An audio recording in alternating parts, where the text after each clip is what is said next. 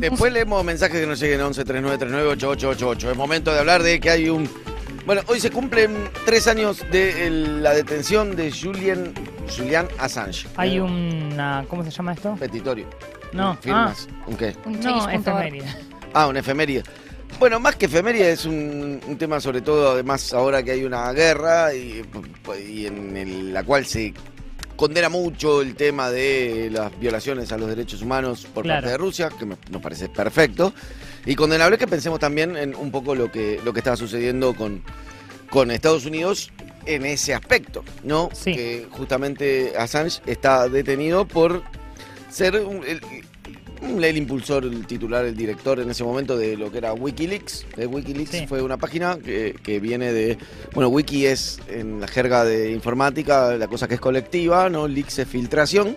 eh, y eran como filtración colectiva, es un poco lo que quiere decir, Cables. claro. Cables de que se fueron filtrando en distintas épocas eh, y que, bueno, vienen desde ya eh, 2010 y que básicamente lo que las entre las principales denuncias está eh, lo que se llama el Cable Gates o algo por el estilo, que era eh, que tenía que ver con información clasificada sobre eh, violaciones a los derechos humanos y, y- y distintos tipos de, de barbaridades a las que eran los sometidos los prisioneros en Irak y en Afganistán y en Mm. las prisiones en ese momento de eh, en Irak y en Guantánamo que tenía Claro. Estados Unidos. ¿no? En ese momento hubo una filtración en 2011 de eh, 2010, perdón, de unos creo que 500.000 cables de inteligencia y entre ellos de inteligencia del Departamento de Estado de los Estados Unidos.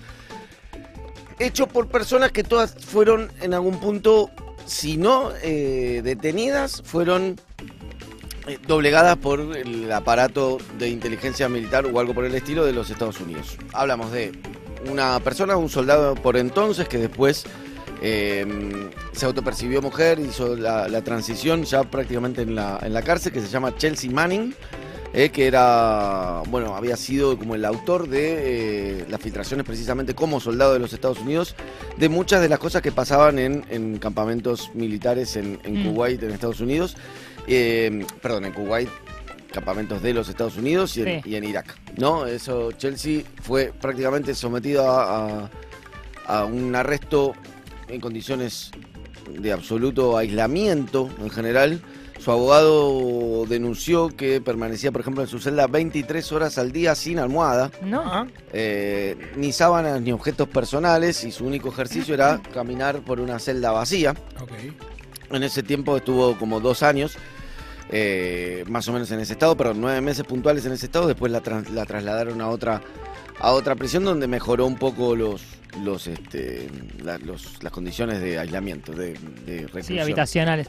Pero todo esto sin ju- juicio, además, ¿no? Eh, mientras se hacía el juicio, lo encontraron Ah, a ella, le encontraron a ella culpable de, eh, la, la acusaron oficialmente por 22 cargos. Después fueron reduciendo puntualmente los cargos, como que no se comprobaban, etcétera, etcétera. Y sobre el final del gobierno, en general, cuando se va el presidente de Estados Unidos, a veces indulta a alguien. Es lo que Mm. hizo, por ejemplo, Trump con Steve Bannon, que era una especie de, mega asesor de campaña y de ideólogo de la derecha internacional, que lo absolvió de un, de un juicio que tenía. Bueno, en este caso, cuando se fue Obama. Eso, eso es tradición. No sé si es tradición, pero siempre pasa que se van los presidentes de Estados Unidos y se Es como absolven tres sí. deseos y Algo por indultan gente. Exacto, indultan alguna. Es rarísimo. Indultan rarísimo.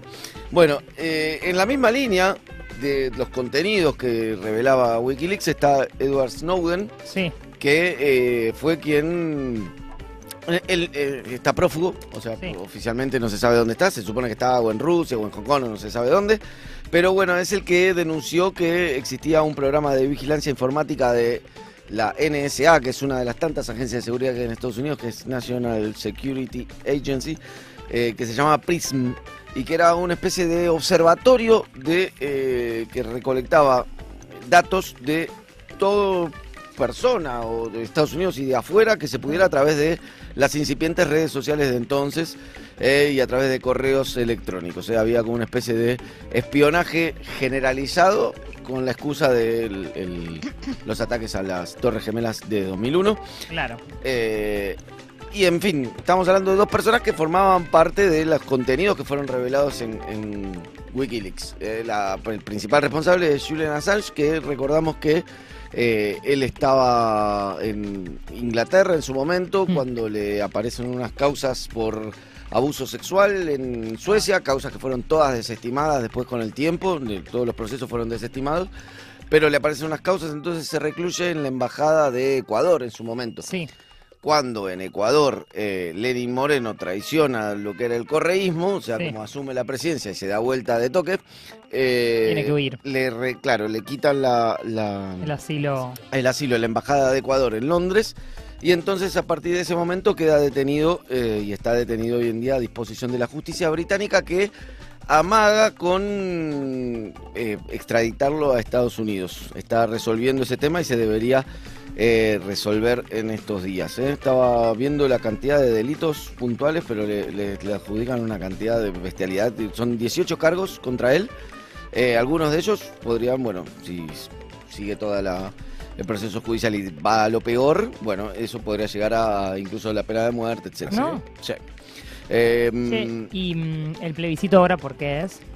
¿El plebiscito? ¿Vos dijiste hay un plebiscito? No, petitorio, Ah, perdón. Ah, petitorio. Sí, Ah, sí, sí. Bueno, ahí hay muchos, movi- o sea, muchas movidas Para que lo liberen. para que lo liberen. O sea, básicamente lo que las denuncias que fueron eh, aparecieron, las filtraciones que Sí. aparecieron en WikiLeaks son casi todas tan vinculadas a violaciones a los derechos humanos en Claro. general o espionaje hecho por eh, el Departamento de Estado de los Estados Unidos en general. Mm. Entonces es la verdad que en momentos en donde está el tema muy sensible, decimos qué barbaridad Putin, mirá cómo esto, cómo Sí. viola los derechos humanos, cómo espía a la gente, etcétera, etcétera. Y por casa, Y ¿Y por casa cómo andamos? Exacto. Queríamos simplemente para llegar a esa conclusión. How are you at home? ¿Eh?